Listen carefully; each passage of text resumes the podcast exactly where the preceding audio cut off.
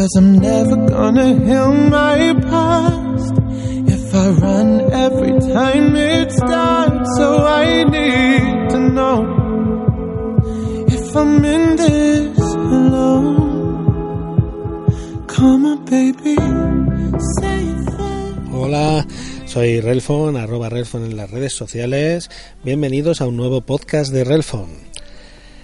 Y nada, lo primero, disculparme, me tengo que disculpar porque en el anterior podcast de Relfon invité a arroba Madgus72 a hacer el podcast con él. Estuvimos haciendo pruebas y cuando conseguí que se le escuchara alto y claro sin ruidos, voy yo y me dejo la ganancia bajada y a mí se me escucha muy bajito. Entonces a él se le escucha bien y a mí se me escucha muy bajito. Cagada de podcaster novato que soy. Entonces nada, me disculpo y, espero compensarlo en los siguientes y no volver a cagarla. Es lo que tiene es grabar en directo.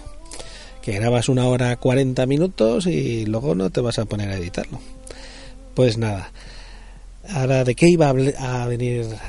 ¿De qué iba a hablar este podcast de Relfon de hoy? Ya de principios de año. Aún estamos con la resaca de las uvas, pensando en los kilos que vamos a tener que perder en cuanto pasen unos días y escuchando muchas gilipolleces.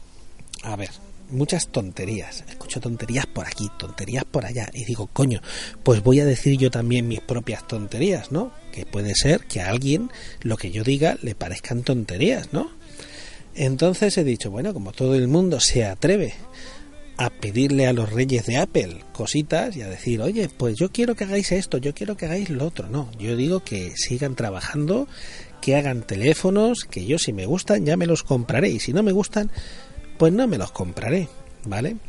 Eso es una cosa. Tú puedes decir, oye, a mí me gusta cómo hace las cosas Apple, cómo hace las cosas Samsung, cómo hace las cosas Huawei, porque la competencia es sana, ¿vale? Pero cuando ya llegan a un punto en el que dicen, uy, es que Apple debería hacer esto, debería hacer lo otro. No, Apple no debe de hacer eso, ni Samsung debe de hacer lo otro. Ellos sabrán lo que están estudiando, las limitaciones técnicas que tienen y cómo las tienen que sacar o les interesan a ellos sacarlas, que esa es otra, que son empresas que están ahí para ganar dinero.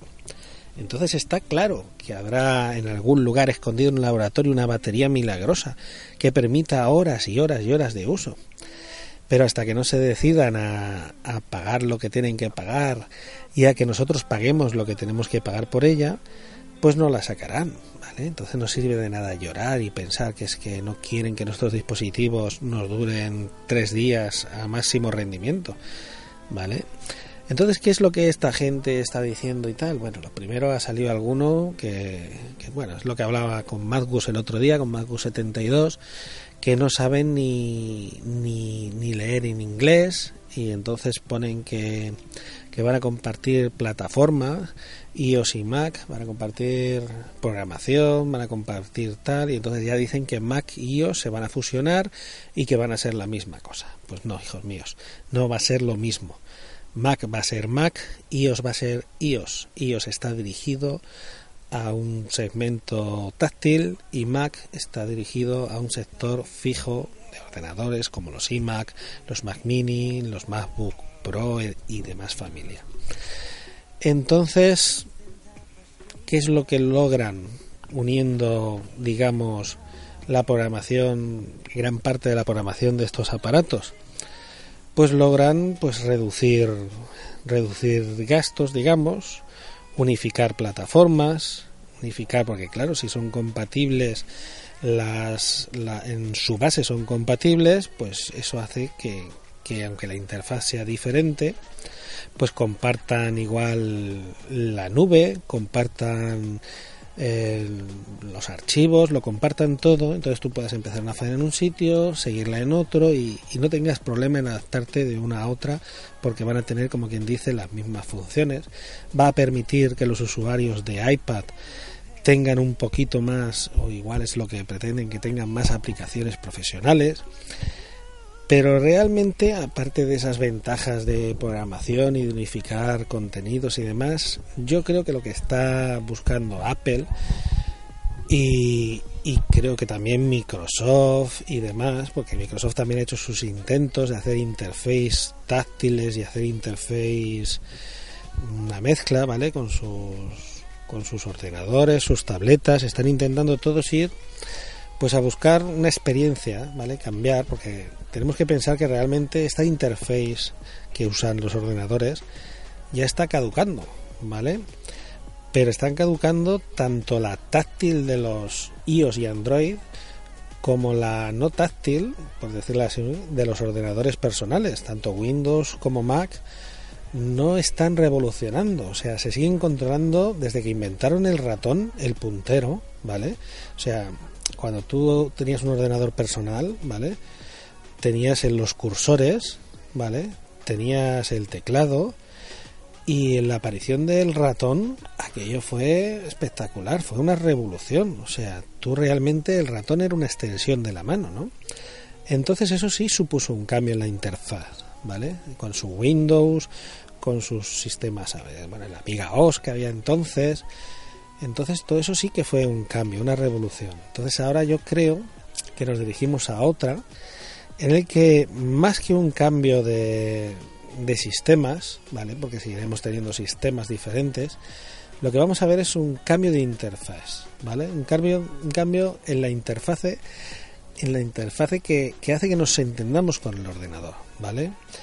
El ser humano, digamos, o sea, con el iOS o con el Android, está tocando la pantalla, está interactuando con los iconos que hay en la pantalla, realizando una pulsación sobre ella. Está, coge con el dedo, cojo este icono que está aquí, me lo llevo allí, cojo tal, que viene, viene a ser realmente, no es, no es una revolución el táctil, ¿vale? Es una evolución del ratón. Realmente tú con el dedo lo que estás haciendo es el sustituir al ratón, al puntero del ratón.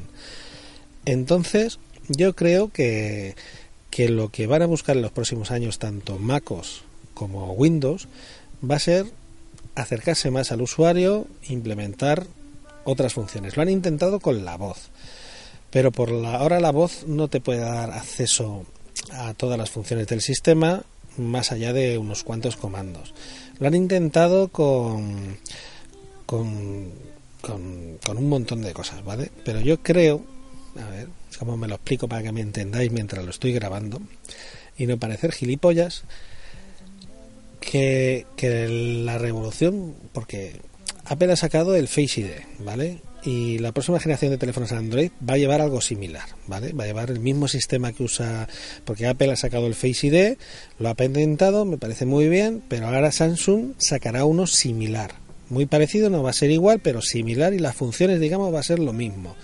Huawei va a hacer lo mismo, al final harán todos lo mismo, igual que hizo cuando sacaron el Touch ID. El Touch ID ya existía antes, Apple lo único que hizo fue popularizarlo y detrás de ella pues vinieron los demás. Y ahora el Face ID. Yo he oído gente que dice, no, yo quiero seguir con el, con el Touch ID, el Touch ID no está muerto, mira la Touch Bar, como la han sacado la Touch Bar, la Touch Bar va a ser el gran avance, tal, yo creo que la Touch Bar no va a ir más allá, no va a suponer un adelanto, no va a ir integrada en los dispositivos, no es una gilipollez ponerla en un iPad. Se decía, la última tontería que se oía era que, que la parte de abajo de los iPhone 10 llevaría ahí la touch bar, pero vamos a ver, hombres de Dios, ¿cómo se os ocurre pensar que un dispositivo que ya es táctil, que tiene toda la pantalla táctil, necesita que le pongamos otro trocito de táctil abajo solo para poner una cosa similar a la touch bar? ¿Qué os habíais fumado para pensar que eso iba a tener algún sentido en un dispositivo táctil? ¿Vale?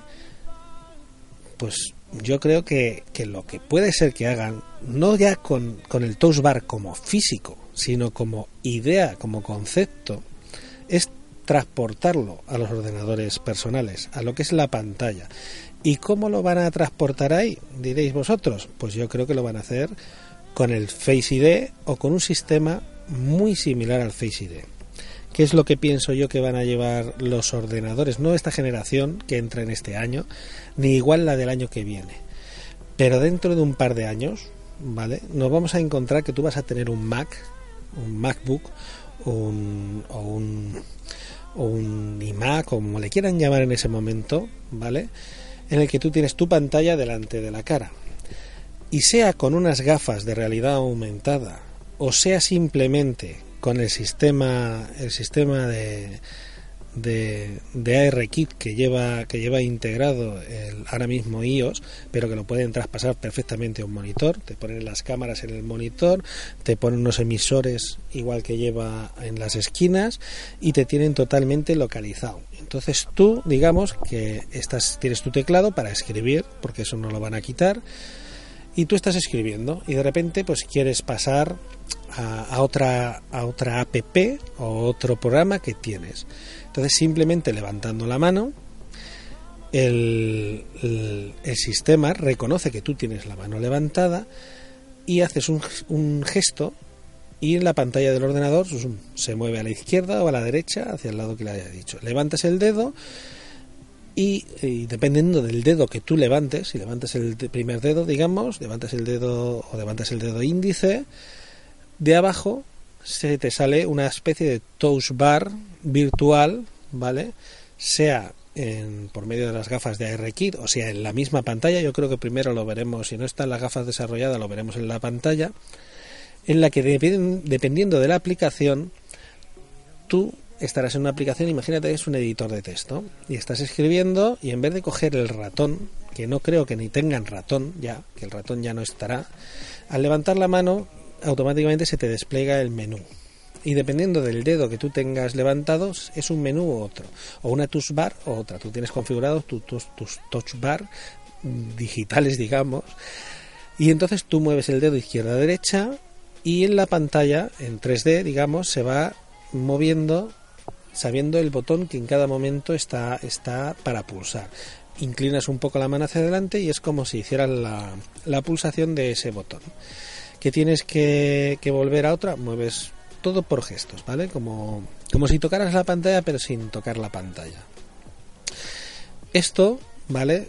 Eh, os puede parecer ciencia ficción, os puede parecer que sale Minority Report, una versión así muy exagerada, en la que el actor Tom Cruise en aquel momento pues tenía una pantalla a todo su alrededor en la que él simplemente movía las manos, giraba, hacía tal, tocaba una foto, la llevaba aquí, vale, muy bonito. No creo ahora mismo que la tecnología esté para hacer eso.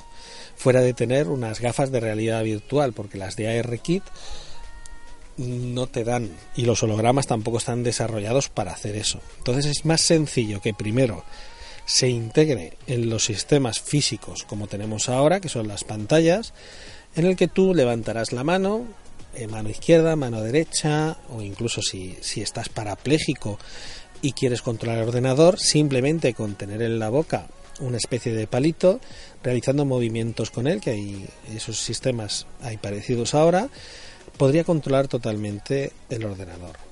¿Vale? Quisiera pasar una página, mover un S, ir a un vídeo, tal, dependiendo de los gestos que hagas con la mano, automáticamente los va a reconocer, porque te va a reconocer, porque para eso tendremos sistemas de sistemas de machine learning que les dice, en los procesadores van por ese lado, en los que va aprendiendo. Entonces, con un pequeño entrenamiento, cada usuario hace sus propios gestos, hace sus propias funciones y el ordenador, con su sistema de Face ID, digamos, TrueDepth, como que quieras llamar, va reconociendo todos los movimientos que tú estás haciendo con las manos. Que lo veis raro tal, yo pienso que va a ir por ahí. Que más que, que dirigirse a una integración de iOS con Mac, lo que van a buscar va a ser un cambio, ¿vale? Un cambio de interfase. Y si no lo hace Apple, pues lo hará Microsoft. De hecho, Microsoft, si tú miras las pantallas estas enormes, lo he intentado hacer con, con táctil, una pantalla enorme de veintitantas pulgadas táctil. Vamos a ver, sí, muy bonito, pero no es práctico. O sea, la, la, persona tiene que trabajar tumbada encima de la pantalla, tocando la pantalla con una cosa que da vueltas, cuando lo más sencillo es que, estando tan avanzados como están los sistemas tipo Face ID, tú tengas todo el monitor coronado por cámaras, sensores, demás, y simplemente haciendo gestos, movimientos con la mano, lo que tú estás haciendo se traspase a la pantalla, ¿vale? Entonces yo creo que va a ir más por ahí, que va a haber un cambio de un cambio de interface, interface, joder, cada vez lo digo de una manera diferente, un cambio de interface en la que en la que se va a intentar integrar ahí. Ese es el primer paso. Después ya vendrá pues la R la integración de la R, en el que sí que habrá ya un poco más de tecnología y tú pues llevarás una especie de gafas y aparte de hacer los gestos, pues se verán, se verán reflejados en, en algo que no está ahí, ¿vale? Que luego avanzará e igual ya avanzan los sistemas de, de, hologramas y tal y se puede hacer lo que hacía el, el hombre este eh, Minority Report pues puede ser no creo que llegue a ser así porque tampoco le veo utilidad a estar rodeado totalmente de de cosas mientras la estás moviendo y hacer como si fueras allí un mimo moviendo los brazos arriba, abajo, haciendo vas a acabar reventa. O sea, yo veo más un puesto en el que está sentado, como está ahora en una silla, tiene una pantalla de unas treinta y tantas pulgadas delante y simplemente haciendo unos cuantos gestos se desplaza por los menús y, y demás cosas que le van saliendo en el monitor. ¿Qué tienes que ponerte a escribir? Pues escribes normalmente como se escribe ahora mismo que tienes que cambiar una página, mueves la mano a la izquierda, arriba, abajo, haces aparecer un menú, haces aparecer otro menú y yo creo que la interface de los ordenadores MacOS va a ir ahí, porque van a integrar el, el Face ID en los ordenadores. Que también decía la gente, no, los Face ID los van a integrar en los iPad Pro y tal. Bueno, puede ser que haya unos iPads que lleven Face ID pero tampoco es necesario en los sistemas táctiles hacer una revolución y usar el Face para controlarlo. O sea, tener la pantalla delante. Esos son sistemas en los que tú lo tienes a un palmo de la mano y vas siempre a ir con la mano a tocar la pantallita y, y no te es necesario ese sistema. Sin embargo, en los sistemas de sobremesa sí es necesario interactuar sin tocar la pantalla. Entonces le veo más sentido a que el Face derive en los MacOS y demás, aparte de funciones de reconocimiento facial y de, y de seguridad, a, más un control, ¿vale? Un, sistema de control del ordenador en sí. Y a eso pues ayudaría mucho que las, el formato de las apps, la programación de las apps, el estilo de, de las apps fuera similar a lo que así fueran táctiles, ¿vale? A que implementen ese estilo. El, el, iPhone X, el que haya probado un iPhone X, se habrá dado cuenta que con gestos es muy sencillo manejar el, el teléfono Incluso ahí dices que no se podrían acostumbrar, bueno, te acostumbras en cuanto vuelvas a coger el otro te acostumbras, pero bueno, sí, es muy sencillo hacerlo por gesto, pero es que los gestos ya, ya estaban en Samsung, ya, ya estaban en, la misma Apple con los dispositivos con Jailbreak. Entonces los gestos siempre han estado ahí. Lo que no ha habido es una, una implementación de ellos a nivel usuario que te obligaran a usarlos. Entonces la gente, si no la obligas a usarlo, no los va a usar. Ahora, ¿qué pasa? Ahora te obligan a usar los gestos de abajo arriba, de media izquierda, y te están acostumbrando a que te vayas asimilando que todo va a ir ahora por gestos. El siguiente paso es que ya no tengas que tocar la pantalla y directamente hagas el gesto con la mano.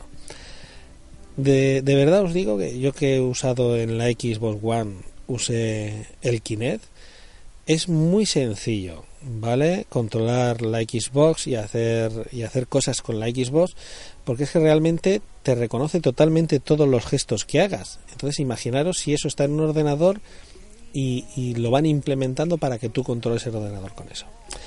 Y nada, solo quería, solo quería decir eso.